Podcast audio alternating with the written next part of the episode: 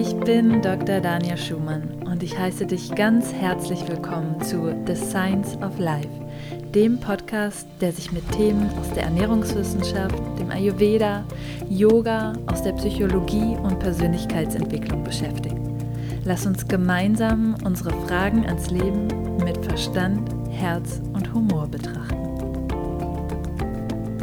Hallo und so schön, dass du da bist für eine weitere Folge von The Science of Life. In dieser Episode möchte ich nochmal auf das Thema Proteine in der Ernährung eingehen. In einer letzten Podcast-Folge mit Hannah Willemsen haben wir über Sporternährung gesprochen und in diesem Kontext auch über Proteine, Proteinzufuhr. Und von euch kamen danach ganz viele Fragen, auch gerade zum Thema Proteine. Du kannst dir gerne nochmal die Podcast-Folge 29 anhören mit der Hanna. Aber ich möchte jetzt hier nochmal ganz spezifisch eben darauf zu sprechen kommen, wie du deine ähm, Proteinzufuhr gestalten kannst, warum das so wichtig ist und vor allen Dingen auch nochmal stärker auf die ayurvedische Perspektive eingehen, wie Proteine generell im Ayurveda gesehen werden und welche Proteinkombinationen du vermeiden solltest. Zunächst will ich dir ja hier aber nochmal erklären, warum Proteine eigentlich so wichtig für uns sind. Und zwar sind Proteine nicht nur wichtig für unseren Muskelaufbau. Wir kennen das ja meistens, dass die Sportler sich dann um ihre Proteinzufuhr kümmern und die erhöhen, weil sie eben Muskeln aufbauen wollen. Nein, sie sind sogar wichtig für alle Zellen und Gewebe. Sie sind wichtig für Hormone, Sie sind wichtig für Enzyme in unserem Stoffwechsel. Sie sind wichtig für Antikörper, also für unser Immunsystem. Sie sind wichtig bei Gerinnungsfaktoren, also ähm, die Blutgerinnung. Ähm, da sind Proteine mit beteiligt. Und auch ganz wichtig, sie sind Transportsubstanzen für Nährstoffe. Und das ist ganz wichtig, denn wenn wir uns vor Augen halten, dass wir natürlich auch auf die Versorgung mit anderen Nährstoffen angewiesen sind und Proteine da eben eine wichtige Rolle spielen, dann lässt uns das verstehen, wie wichtig eigentlich Proteine für den Körper und für alle Funktionen, die im Körper ablaufen sind. Weil unsere Körperzellen jetzt ständig erneuert werden, ist es deswegen auch so wichtig, dass wir regelmäßig und ständig auf eine ausreichende Proteinzufuhr angewiesen sind. Und dabei kommt es eben nicht nur auf die Menge von dem Protein an, sondern ganz besonders auf die Qualität. Das bedeutet, wenn wir auf unsere Proteinzufuhr achten, dann sollten wir nicht nur darauf achten, ja, Hauptsache Protein und fertig, sondern es sollte ein hochwertiges Protein sein und das bedeutet, dass in diesem Protein alle essentiellen Aminosäuren enthalten sind. Was sind jetzt essentielle Aminosäuren? Essentielle Aminosäuren kann der Körper selbst nicht herstellen und deswegen ist er auf die Zufuhr von außen angewiesen. Und wir kennen noch mehrere Aminosäuren, die ähm, nicht essentiell sind oder semi-essentiell. Die kann der Körper selber herstellen. Das heißt, ähm, da gibt es Vorläufer und der Körper baut sich das dann zusammen, aber eben nicht bei den essentiellen Aminosäuren. Und wenn die jetzt fehlen, dann kann der Körper eben kein körpereigenes Protein wieder aufbauen. Weil du kannst dir das so vorstellen, dass wir nicht das Protein einfach von außen aufnehmen und das ist dann das Protein in unserem Körper, sondern unser Stoffwechsel zerlegt das Protein in alle einzelnen Aminosäuren, die in diesem Protein vorkommen. Und da kommen eben nicht immer unbedingt alle Aminosäuren drin vor. Und diese Aminosäuren nimmt er dann, um wieder körpereigenes Protein aufzubauen. Und wenn jetzt diese essentiellen Aminosäuren fehlen, dann schafft er es nicht, das vollständige Protein aufzubauen, was er eigentlich aufbauen wollen würde. Das ist jetzt einfach mal sehr vereinfacht gesagt. Jetzt fragst du dich bestimmt, welche Quellen sind denn gut für Proteine bzw. für hochwertige Proteine. Und vielleicht bist du dann auch schon ganz schnell darauf gestoßen, dass häufig behauptet wird, tierisches Protein hätte eben dieses vollständige Aminosäureprofil und eine hohe biologische Wertigkeit. Das ist der Wert dafür, wie viel ähm, Protein, was wir aufnehmen, auch in körpereigenes Protein umgewandelt werden kann. Und dass das deswegen das bessere Protein ist. Das ist so aber nicht ganz richtig. Zum einen müssen wir uns immer anschauen, in welchem Paket denn das Protein kommt. Denn wir nehmen ja nicht nur das Protein auf, wir nehmen das ganze Lebensmittel auf mit all den anderen Nährstoffen oder anderen Stoffen, die da eben noch drin vorkommen. Und da ist es jetzt viel wichtiger, dass du dir das Gesamtpaket Lebensmittel anschaust. Und es ist nämlich auch nicht richtig hier, dass immer nur das tierische Protein sehr hochwertig ist, sondern es gibt auch einige pflanzliche Lebensmittel, die wirklich alle essentiellen Aminosäuren enthalten, wie zum Beispiel die Sojabohne oder Quinoa. Und da ist es eben so, dass bei vor allen Dingen den pflanzlichen Proteinquellen, die zwar ein bisschen schlechter aufgenommen werden, also das Protein aus den pflanzlichen Quellen ein bisschen schlechter aufgenommen wird, aber es kommt in einem tollen Paket mit ganz vielen anderen Nährstoffen. Da sind viele Ballaststoffe meistens noch drin bei den pflanzlichen Proteinquellen. Dann sind andere Nährstoffe noch mit drin. Es sind eben keine gesättigten Fetten, Fette mit enthalten, wie häufig bei tierischen ähm, Proteinquellen. Und das macht das pflanzliche Protein wiederum sehr interessant für unsere Gesundheit denn es bringt einfach nochmal viele positive Wirkungen auf die Gesundheit mit sich, sekundäre Pflanzenstoffe, die enthalten sind, die wiederum ganz vielfältige positive Effekte auf unseren Körper und den Stoffwechsel haben. Daher ist es ganz gut, dass du dir anschaust, welche pflanzlichen Quellen welches Protein liefern. Das heißt, ich habe dir jetzt schon mal gesagt, dass der Quinoa oder die Sojabohne zum Beispiel so ein vollständiges Aminosäureprofil hat. Aber es gibt auch noch Tricks. Und zwar kannst du die biologische Wertigkeit von den Proteinen erhöhen, indem du bestimmte Quellen von pflanzlichen Proteinen kombinierst. Eine gute Kombination wäre zum Beispiel Linsen mit Reis. Der Grund hierfür ist nämlich, dass den Linsen zwei essentielle Aminosäuren fehlen, Methionin und Cystin. Also es gibt insgesamt neun essentielle Aminosäuren und davon fehlen den Linsen eben diese zwei, aber die sind im Reis enthalten. Und dem Reis andersherum fehlen eben wieder zwei Aminosäuren von den Linsen. Und wenn wir das jetzt eben kombinieren, dann enthalten, erhalten wir alle neun essentiellen Aminosäuren, haben ein vollständiges Aminosäureprofil und so eine gute Proteinquelle in der Kombination.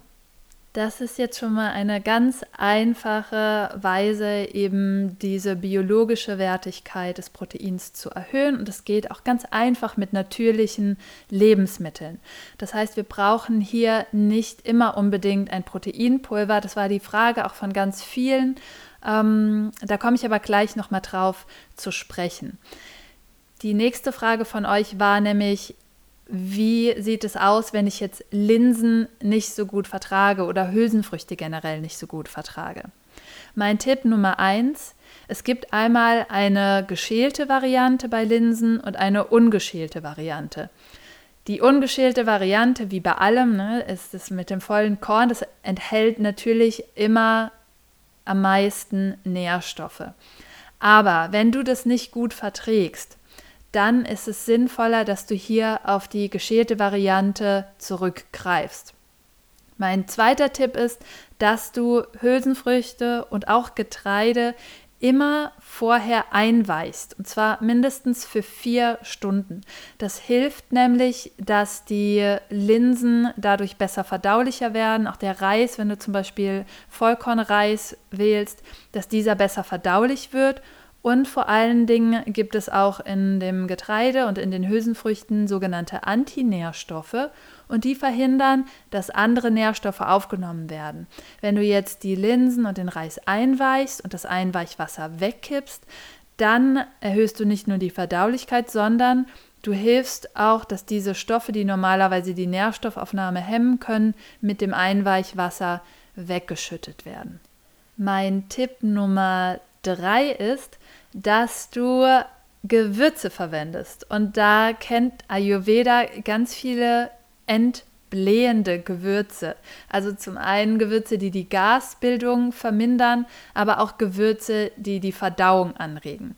Und meine Top 3 Gewürze sind hier Kreuzkümmel, Kurkuma und Koriander. Und das Besondere darin ist, dass diese drei Gewürze auch relativ Tridosha sind. Das heißt, keines der Dosha äh, maßgeblich eben erhöhen und deswegen kannst du sie immer gut einsetzen, egal welches Dosha du bist und hast hier eben die entblähende und verdauungsfördernde Wirkung. Mein Tipp Nummer vier ist, dass du dich mit einem Sprossenglas ausstattest und einmal Hülsenfrüchte keimst. Und zwar sollte das keimfähiges Saatgut sein oder keimfähige Hülsenfrüchte sein, denn nicht unbedingt die Hülsenfrüchte, die du auch im Supermarkt kaufen kannst, sind jetzt immer so gut geeignet, um sich keimen zu lassen. Also nicht verzweifeln, wenn das mal nicht bei dir geklappt hat oder du das schon mal versucht hast bestell dir lieber keimfähige Hülsenfrüchte. Damit hast du auch die Garantie, dass das wirklich klappt mit deinem Sprossenglas und dem Keim. Und das Besondere am Keim ist, dass die Nährstoffe freigesetzt werden oder zugänglich gemacht werden und eine hohe ähm, Nährstoffdichte dadurch vorhanden ist und dass die Hülsenfrüchte dadurch auch leichter verdaulich sind. Du musst das Ganze nicht roh essen, weil das kann dann manchmal auch zu Verdauungsbeschwerden führen, sondern wenn du die dann nochmal schonend andünstest und dann eben nochmal die Gewürze benutzt, erhöht das die Verdaulichkeit nochmal zusätzlich.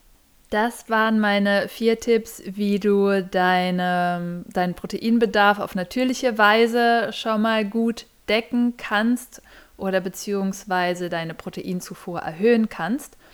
Und dann kam die Frage an mich, wie das denn aussieht, wenn man jetzt eben trotzdem die Hülsenfrüchte nicht gut verträgt oder eben merkt, dass man mit der Ernährung trotzdem nicht auf den angegebenen Proteinwert kommt. Welche Möglichkeiten gibt es noch, zum Beispiel in Form von Pulvern, dann den, ähm, die Zufuhr zu erhöhen? Und gerade bei Sportlern ähm, oder Menschen, die sich jetzt auch eher vegan und vegetarisch ähm, ernähren oder wo eben nicht immer die Möglichkeit ist, sich selber eine sehr ausgewogene Mahlzeit zu kochen. Da kann es wirklich Sinn machen, dass wir auf so ein Proteinpulver zurückgreifen.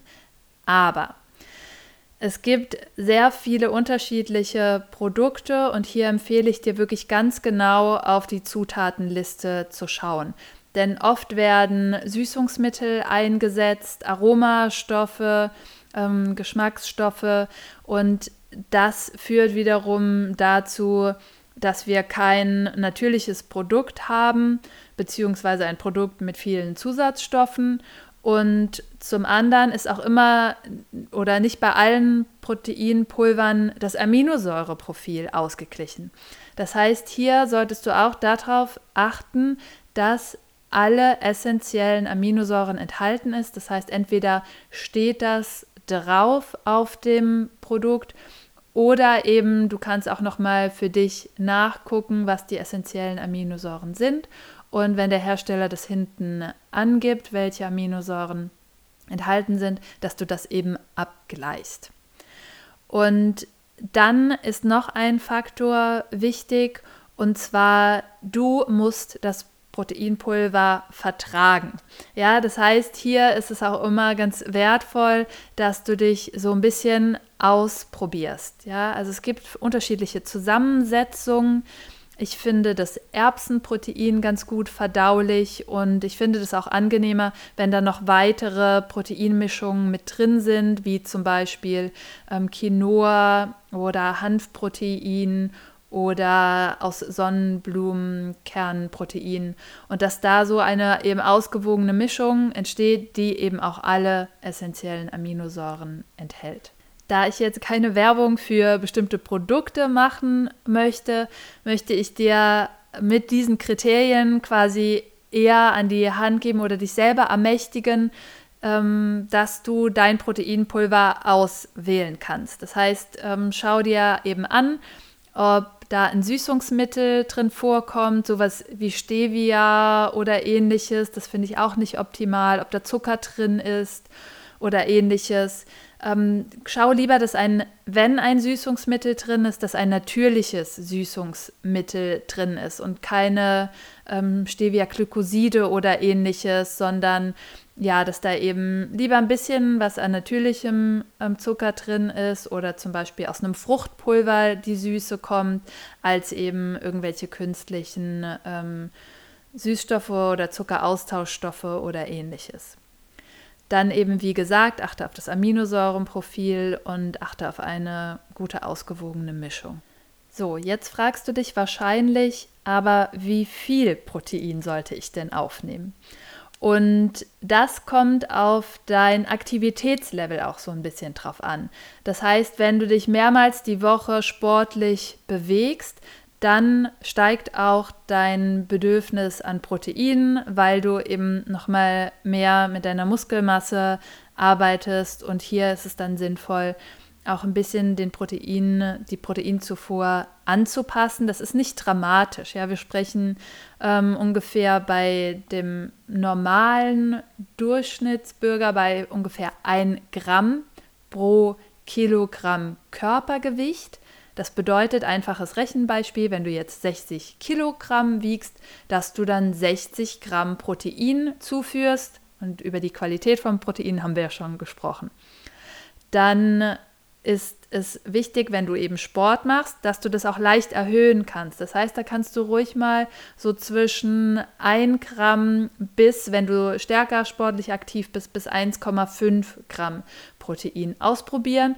Und auch wichtig, dass du schaust, dass du das verträgst, dass keine Blähungen entstehen oder ähnliches. Der nächste Punkt ist, dass deine Proteinzufuhr natürlich auch auf die Gesamtkalorienmenge angepasst sein sollte, die du zu dir nimmst. Das bedeutet, dass du bei einer ausgewogenen Ernährung eben darauf achten solltest, dass die Proteine ungefähr so 15 bis höchstens 20 Prozent deiner Gesamtenergieaufnahme ausmachen. Ja, das heißt, du verteilst hier die Nährstoffe wie komplexe Kohlenhydrate, ähm, Fett und Eiweiß eben entsprechend und sorgst natürlich auch dafür, dass du genügend Gemüse aufnimmst. Ich sehe das in meinen Coachings leider sehr häufig, dass der Proteinbedarf nicht abgedeckt wird und dass auch wichtige Proteinquellen in der Ernährung einfach fehlen. Und gerade wenn wir jetzt über Hülsenfrüchte sprechen oder Nüsse als Proteinquelle, da sind einfach so viele tolle andere Stoffe noch drin, zum Beispiel in Walnüssen die Omega-3-Fettsäuren oder in Hanfsamen auch Omega-3-Fettsäuren und in den Hülsenfrüchten zum Beispiel viele Ballaststoffe. Und das ist ähm, einfach auch wichtig für unser Sättigungsgefühl und dementsprechend auch wieder maßgeblich für eine gute, gesunde Ernährung, für unsere Darmgesundheit sind diese Ballaststoffe einfach wichtig. Und das ähm, ist dann nochmal so ins große Ganze eben zu setzen. Proteine tragen außerdem dazu bei, dass unser Sättigungsgefühl unabhängig von den Ballaststoffen gefördert wird. Und ganz häufig sehe ich das auch, wenn wir zu wenig Proteine aufnehmen, dass sich der Hunger nach Kohlenhydraten erhöht, weil der Körper kann dir nicht in so detaillierten Ebenen mitteilen, dass er eigentlich nach Protein hungert sozusagen. Und dieses Bedürfnis ähm, nach Energie ist bei uns immer der Griff nach Kohlenhydraten. Das heißt, wenn du hier wirklich sehr ähm, starke Heißhungergefühle kennst, dass das manchmal eben auch ein Zeichen dafür sein kann, zum einen, dass deine Gesamtenergiemenge nicht ähm, aufgenommen wird. Natürlich kann es auch eine emotionale Ursache haben, aber es kann auch ein Zeichen dafür sein, dass du in deiner Ernährung generell zu wenig Proteine integrierst. Jetzt habe ich sehr viel über Proteine aus der ernährungswissenschaftlichen Sicht gesprochen und möchte dir jetzt aber auch noch einen Einblick in die Ayurveda-Perspektive geben. Im Ayurveda sprechen, ja, sprechen wir weniger über die Makronährstoffe, also Kohlenhydrate, fette Eiweiße oder auch weniger über bestimmte Vitamine, sondern wir benutzen dazu die Geschmäcker zum einen, um eben eine ausgewogene Mahlzeit zu definieren. Das sind im Ayurveda sechs Geschmäcker, süß, sauer, salzig, ähm, scharf, bitter und zusammenziehend oder auch manchmal herb genannt. Und Proteine fallen eher in die Kategorie herb oder zusammenziehend. Das kennst du zum Beispiel von den Linsen, die haben eher diesen herberen Geschmack oder eben andere Produkte. Auf der anderen Seite ähm, ist aber auch so ein leicht süßer Geschmack mit dabei, weil in manchen Proteinen eben auch Kohlenhydrate dabei sind, zum Beispiel bei den pflanzlichen Proteinquellen. Und hier ist es eben zum einen wichtig, dass wir das dann eben auch mit in jede Mahlzeit integrieren, dass das ausgewogen ist. Aber aus der anderen Perspektive kennt Ayurveda auch noch spezielle Nahrungsmittelkombinationen, die wir eher vermeiden sollten, weil sie nicht optimal für unsere Verdauung sind und dann eben dazu führen, dass die Nahrung nicht optimal aufgenommen werden kann, beziehungsweise dass äh, Stoffwechselrückstände entstehen, die im Ayurveda Ama genannt werden. Und zu diesen Nahrungsmittelkombinationen gehören vor allen Dingen Proteine, die vom Ayurveda als sehr kritisch zu kombinieren betrachtet werden, weil sie eben sehr komplexe Moleküle sind. Und das weiß auch die Ernährungswissenschaft. Proteine sind wirklich hochkomplexe Moleküle. Und nicht alles verträgt sich so gut miteinander, vor allen Dingen mit unserer Verdauung. Und im Ayurveda ist es so, dass wir tierische Proteine untereinander nicht kombinieren sollten im Sinne von Fleisch mit Milch oder Fisch mit Milch oder Käse mit Milchprodukten, Joghurt mit Fisch oder Fleisch. Das sind alles Dinge, die sich eben nicht gut zusammen verdauen lassen. Das heißt, wenn du eine tierische Proteinquelle wählst, dann wähle dir eine tierische Proteinquelle. Das andere ist, dass das tierische Protein ja ein bereits sehr hochwertiges Protein in dem Sinne ist. Es kommt nicht unbedingt in, im besten Nährstoffverbund, sage ich mal, weil häufig eben auch gesättigte Fette dann noch mit dabei sind, keine Ballaststoffe. Aber eben es ist ein Protein, aus dem der Körper aufbauen kann. Ich muss da jetzt noch was dazu sagen, und zwar, dass beim tierischen Protein eben häufig auch bestimmte ähm, Entzündungsreaktionen ähm, ausgelöst werden können im Körper. Zum Beispiel ist das die Arachidonsäure, eine Fettsäure, die da bestimmte Entzündungsprozesse im Körper triggern kann, weswegen man auch immer das tierische Protein eher in Maßen aufnehmen sollte. Weil es eben ein komplettes Protein ist, reicht es dann eben auch eine Quelle oder eine tierische Proteinquelle pro Mahlzeit zu wählen. Die nächste Kombination, die nicht optimal ist, das wäre zum Beispiel auch ähm, Eier mit stärkehaltigem Gemüse. Auch das ist manchmal nicht so gut zu verdauen. Das heißt, wenn du dir gerne ein Omelett machst oder ähnliches, dann mach das zum Beispiel mit grünem Blattgemüse oder ähnlichen Dingen oder weniger stärkehaltigem Gemüse. Das wäre eine gute Kombination. Das nächste ist, dass sich die pflanzlichen und tierischen Proteine auch nicht so gut vertragen. Wie schon gesagt, wenn du eine tierische Proteinquelle hast, das reicht dann in dem Sinne. Ähm, das musst du nicht noch zusätzlich mit einer pflanzlichen Proteinquelle kombinieren.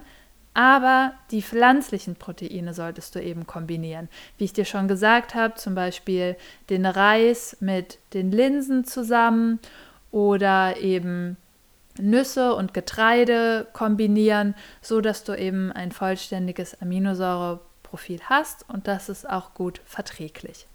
Proteine sind vor allen Dingen für Watertypen sehr wichtig. Also wenn du einen sehr schmalen und schlanken Körperbau hast und auch schneller eher an Körpergewicht verlierst, nicht so schnell Muskelmasse aufbaust, für dich ist hochwertiges Protein nochmal, nochmal wichtiger weil es so wichtig ist, dass dein Körper nicht auszehrt.